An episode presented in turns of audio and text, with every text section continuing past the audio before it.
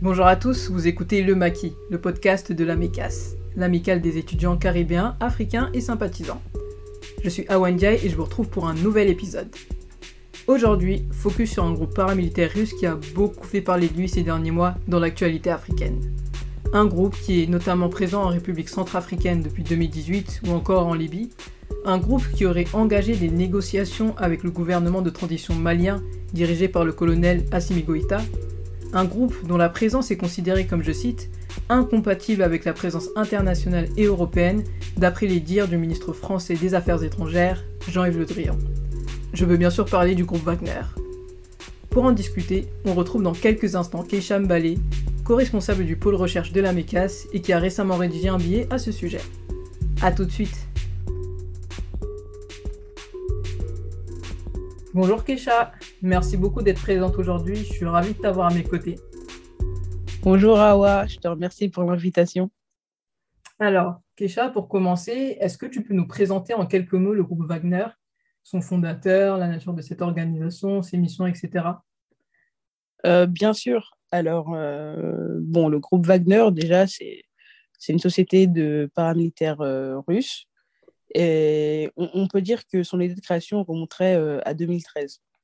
Donc, la première fois qu'on entend parler de ce groupe, c'est lors du conflit en, Ukraine en 2014. Et en fait, les, séparatistes pro-russes sont, sont, alliés aux mercenaires dans le cadre de ce conflit. Euh, par la suite, on va voir que le groupe euh, va mener des interventions en Syrie, donc pour soutenir le pouvoir euh, de Bachar al-Assad. Mais il va, également avoir une, une intervention en Libye, donc c'est la première sur le continent africain. Et dans ce cas, la mission consistait en la livraison d'armes pour, les troupes du général Haftar en Libye, mais également pour le combat à ses côtés. Donc depuis, sur le continent africain, bah, Wagner a été ou est toujours présent dans plusieurs pays. Donc, euh, il a été présent au Mozambique. Euh, on peut également euh, dire qu'il a été présent en Guinée-Bissau, en Guinée-Conakry, peut-être en République démocratique du Congo, en Angola, au Soudan et bien évidemment en Centrafrique, où le groupe est présent depuis 2018 et où il forme notamment la garde présidentielle et l'armée et combat également aux côtés des militaires contre les rebelles. Donc, le groupe, au niveau de la formation, eh bien, il a été formé par euh, Evgeny Prigogine. C'est un oligarque russe proche de Poutine qu'on appelle le cuisinier du Kremlin, voire le, cuisinier de Poutine. Et donc, il a fait fortune dans la restauration et il est l'actionnaire principal du groupe. de l'autre côté, on a Dimitri Utkin, donc c'est un ancien du GRU. donc, le GRU, c'est le service de renseignement militaire russe. Et lui, on le surnomme Wagner. Donc, il a donné son nom au groupe euh, et il assure les commandes opérationnelles du groupe. Donc, ce groupe n'a pas d'existence légale en Russie puisque les sociétés militaires privées sont interdites par la loi. Cela fait qu'en fait, qu'il n'est pas euh, forcément... Euh, on ne peut pas le facilement en fait le, porter devant la justice, ce qui peut poser énormément de problèmes puisqu'on l'accuse d'exaction dans plusieurs pays, mais ça on va le voir par la suite. D'accord. Donc, d'après ce que tu dis, en fait, il semble y avoir des liens étroits entre le gouvernement russe et le groupe Wagner. Mais euh, à contrario, en fait, d'après le discours officiel du gouvernement russe, il s'agit d'un groupe paramilitaire privé qui n'a aucun lien avec l'État. Du coup, est-ce que tu peux nous dire, dans les faits, quels sont les liens réels entre le groupe Wagner et l'État russe actuellement?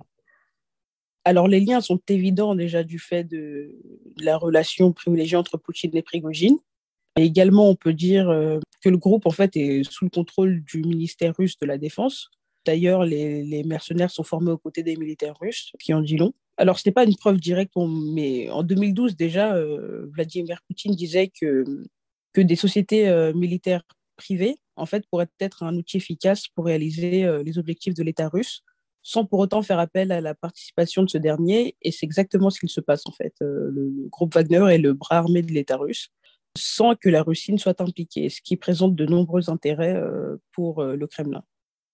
Alors à présent, on va revenir plus spécifiquement sur le cas du Mali qui agite l'actualité africaine depuis malheureusement de nombreuses années pour des raisons euh, assez tristes. D'après toi, quels seraient les gains d'une collaboration avec l'État malien pour Wagner et même plus largement pour la Russie?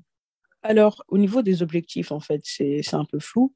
À mon sens, en fait, il est clair que l'objectif premier n'est pas d'éradiquer le djihadisme au Mali Euh, si la France n'a pas pu le faire, si la MINUSMA n'a pas pu le faire en huit années de présence, ce n'est pas euh, 1000 mercenaires russes en fait qui, qui le font. Ça, c'est pas possible. Alors, quel gain pour la société Wagner? Euh, Je dirais euh, bah, que déjà, généralement, l'objectif principal d'un groupe militaire privé, c'est la rente. Euh, mais l'objectif, c'est également de prendre le contrôle d'un grand marché de ressources pour le compte de son pays. Donc, dans le cas de, Wagner, c'est euh, d'avoir des intérêts miniers au Mali. Et quand je dis Wagner, c'est la Russie aussi, puisque c'est souvent interchangeable. Donc, euh, on peut s'attendre à ce que la société soit payée en ressources minières, donc notamment en or au Mali, puisque le Mali, en fait, n'a pas les 10 millions d'euros par mois que demanderait le groupe afin d'intervenir dans le pays. Pour la Russie, vraiment pour la Russie, donc euh, même dissocié de Wagner, on pourrait dire que c'est un moyen de réaffirmer euh, son retour sur le continent africain, qui a été amorcé depuis 2006 avec une visite en Algérie. Mais de plus, ça serait aussi un moyen pour le Kremlin de se rapprocher de la Guinée-Conakry, euh, donc qui est un pays frontalier au Mali, où la Russie a des intérêts économiques. Donc, si je résume, en fait, ça permettrait à la Russie d'étendre son influence en Afrique, tout simplement, sur le plan géopolitique et politique effectivement et également d'asseoir ses intérêts économiques euh, via son bras armé qu'est qu Wagner. Et du coup, qu'est-ce que le Mali aurait à gagner euh, dans cette alliance avec le groupe Wagner? Alors, je dirais que, que le, le, la première chose pourrait être une diversification de ses alliés, mais euh, le Mali aurait, à mon sens, plus à y perdre qu'à y gagner, surtout sur le plan militaire. En fait, la France dit que c'est incompatible une présence de mercenaires russes et, avec son armée, donc sur le territoire malien. Et euh, la France se retirait complètement si les mercenaires russes venaient à, intervenir au Mali. Et il en est de même pour l'Allemagne. J'ajouterais aussi que le Mali et les Maliens n'y gagneraient pas, mais en revanche, on peut craindre que la junte, en fait, pourrait se maintenir au pouvoir, puisque c'est bien connu que, que, le groupe Wagner, en fait, participe à maintenir des chefs d'État contestés au pouvoir. Euh, c'est le cas en Centrafrique, donc euh, en, en, formant la garde du, du président Faustin Archange Touadéra, le groupe Wagner le maintient au pouvoir. Et au Soudan, par exemple, donc le groupe a, participé à la, répression des manifestations euh, contre le régime du président El Béchir. Donc, euh, on peut craindre en fait que la junte se, maintienne au pouvoir via, euh, l'intervention de Wagner sur le territoire malien, Bon, je, dois ajouter quand même que l'opinion publique malienne semble favorable à l'intervention de ces mercenaires. Et donc, bah, le, colonel Assimi Goïta pourrait très bien gagner en popularité en, faisant euh, cette espèce de pied de nez à la France. Parce que la France, euh, n'oublions pas, c'est quand même euh, l'ex-puissance coloniale, c'est un pays dont la, présence est très contestée au Mali. Ça a commencé à Bamako, mais ça s'est étendu dans d'autres zones du pays. Et donc, la junte pourrait y gagner euh, en popularité. Et justement, est-ce que tu penses que ce ras-le-bol, entre guillemets, de la présence française est, euh, justifié, en fait, auprès des populations? Alors, je, peux comprendre que symboliquement, euh, 61 années après euh, l'indépendance du Mali, euh, que la présence des troupes françaises agace. De toute façon, il n'y a aucun pays qui reste aussi longtemps sur un territoire donné qui n'est pas contesté. Ce n'est pas possible. Ce, pays sera toujours vu comme, comme un pays envahisseur. Et là, c'est la France, donc l'ex-puissance colonisatrice, qui est quand même euh, bon, accusée de néocolonialisme euh, souvent, qui, qui est contestée. Donc, euh, c'est tout à fait compréhensible que les populations maliennes contestent la présence française. D'autant plus qu'il y a pu avoir des, des dommages collatéraux, en fait, lors d'opérations françaises au Mali. Donc, c'est compréhensible que les, les, populations maliennes soient agacées par cette présence. En revanche, je ne pense pas que euh, le groupe Wagner soit une solution. Vous écoutez Le Maquis, le podcast de l'amicale des étudiants caribéens, africains et sympathisants, connu sous le nom de la MECAS. Je suis Sirando Sukuna, présidente de l'association. Nous sommes une association étudiante panafricaine affiliée à l'Université de Paris 1 Panthéon-Sorbonne. En parallèle, en tant que think tank, nous analysons les enjeux géopolitiques, économiques et socioculturels de l'Afrique subsaharienne et des mondes africains à travers la rédaction d'articles, l'organisation de conférences ou encore la production de podcasts. Cette année, nous ouvrons un pôle solidaire qui a pour but de mettre en place des actions sociales en direction des personnes les plus fragiles et marginalisées de nos communautés africaines et afrodescendantes, ici à Paris. Si vous avez une sensibilité pour le panafricanisme, que vous portez un intérêt pour les questions d'économie, de politique, de sécurité, de genre, de culture, de société en Afrique subsaharienne et dans les mondes afrodescendants, que vous soyez étudiant, étudiante ou jeune professionnel, n'hésitez pas à rejoindre notre équipe. N'hésitez pas à lire nos articles, à regarder nos vidéos, à écouter nos podcasts, à tout simplement suivre notre actualité. Je vous souhaite une très bonne écoute. Pour aller plus loin sur ce que tu disais, donc sur les, effets négatifs de la présence de Wagner au Mali, euh, au vu de son passif au sein d'autres confirmés, concrètement, qu'est-ce qu'on peut craindre de ce groupe? Il a été plusieurs fois accusé euh, d'avoir euh, commis des exactions, que ce soit en Centrafrique ou en Mozambique, par exemple. Donc, qu'est-ce qu'on peut craindre de ce groupe au Mali? Alors, en dehors de, sa prédation qui s'illustre bah, parfois par la modification des codes miniers, lui donnant accès à de nombreuses ressources, on peut bien évidemment craindre des exactions perpétrées de la part du groupe Wagner. Par exemple, en Centrafrique, on a recensé plus de 200 violations des droits humains qui auraient été commises par Wagner et par les forces de sécurité centrafricaines. Donc, euh, bah, comme je l'écris dans mon article, euh, dans un pays comme le Mali, où les forces de sécurité ont été accusées euh, d'exaction, donc d'exécution extrajudiciaire à l'encontre de personnes qu'elles suspectaient d'être djihadistes, pour ne pas les nommer, donc des jeunes hommes peuls, comment on ne pourrait pas craindre que des exactions se multiplient alors qu'elles sont déjà trop nombreuses? Donc, en collaboration avec euh, des mercenaires russes, je pense que les forces euh, armées maliennes, en fait, commettraient autant, voire plus d'exactions, en fait. Et euh, les conséquences sur le, les courts, moyens et long terme seraient désastreuses, en fait, puisque les, les, les coupables de ces exactions ne, ne payent jamais, en fait. Donc, ça crée un, sentiment d'injustice qui, bien évidemment, pousse bah, de jeunes hommes vers, euh, vers les djihadistes. Et donc, c'est un, un, cercle vicieux qui, qui ne s'arrête jamais. Et euh, selon toi, compte tenu de la situation actuelle, donc avec la France qui menace officiellement de se retirer, euh, l'ombre de Wagner qui plane sur ce conflit, ce conflit justement qui semble complexe et inextricable, d'après toi, quel serait le scénario idéal pour le Mali sur le plan militaire pour espérer s'en sortir?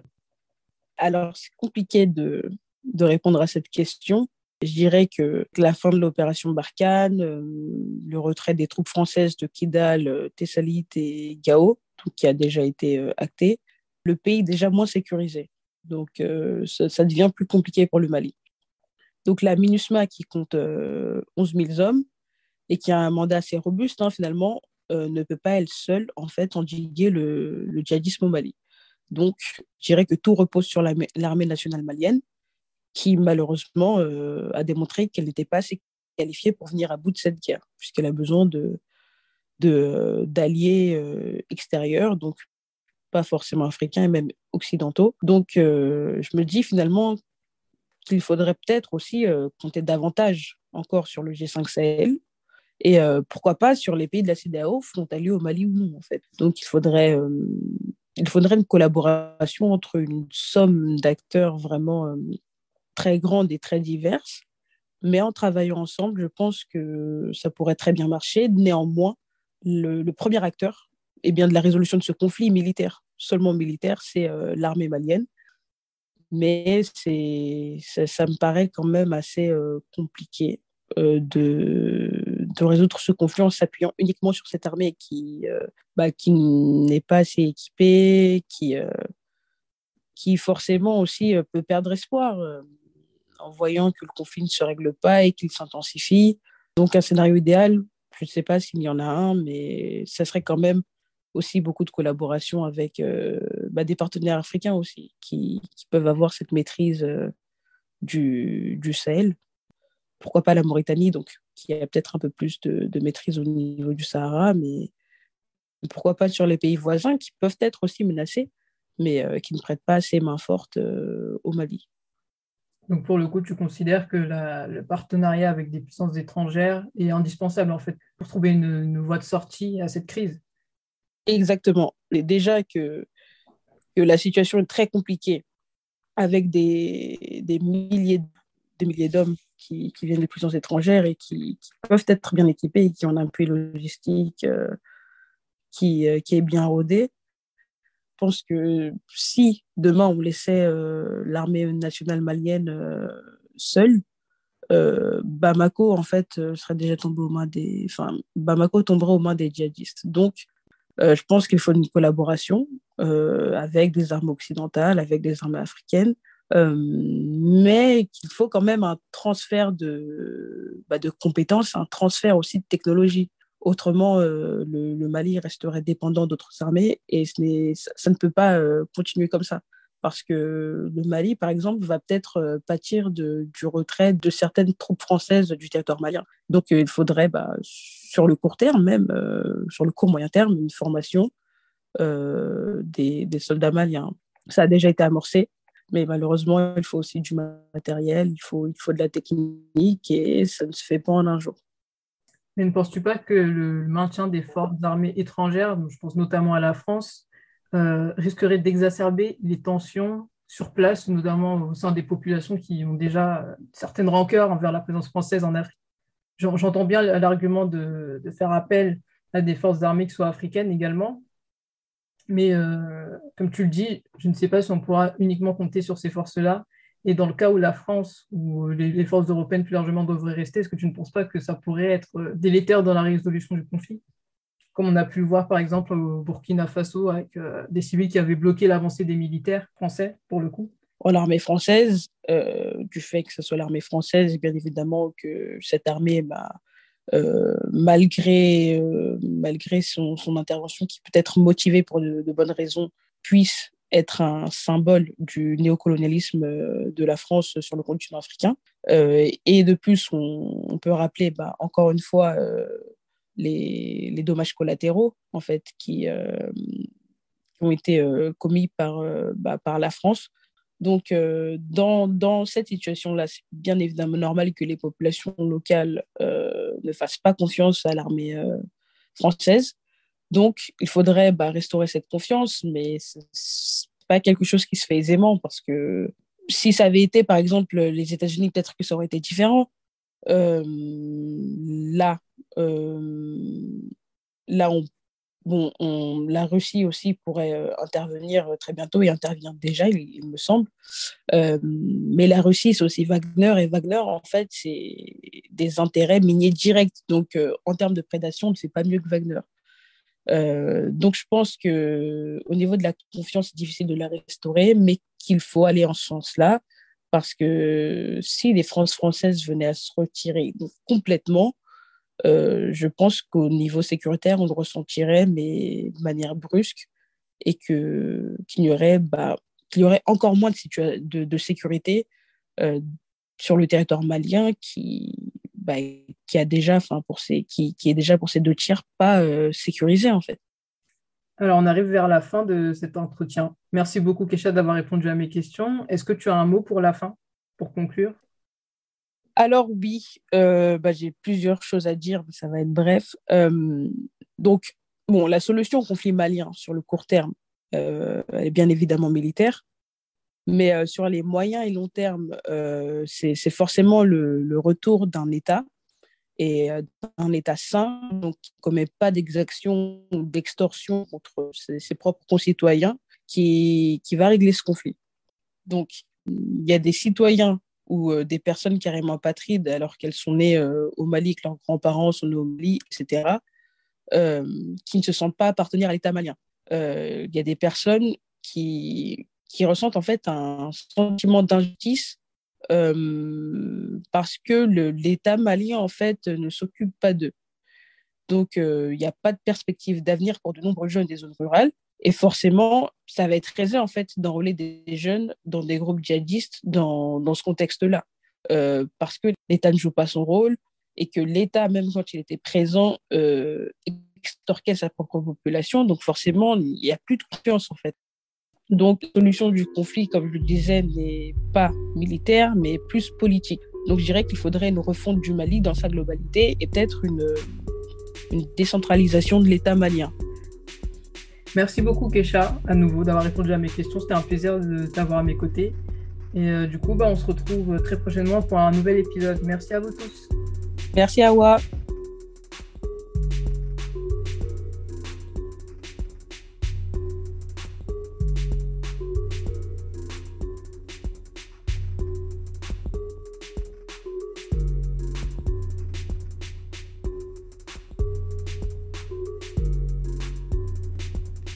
Merci d'avoir écouté Le Maquis, le podcast de la Mécasse.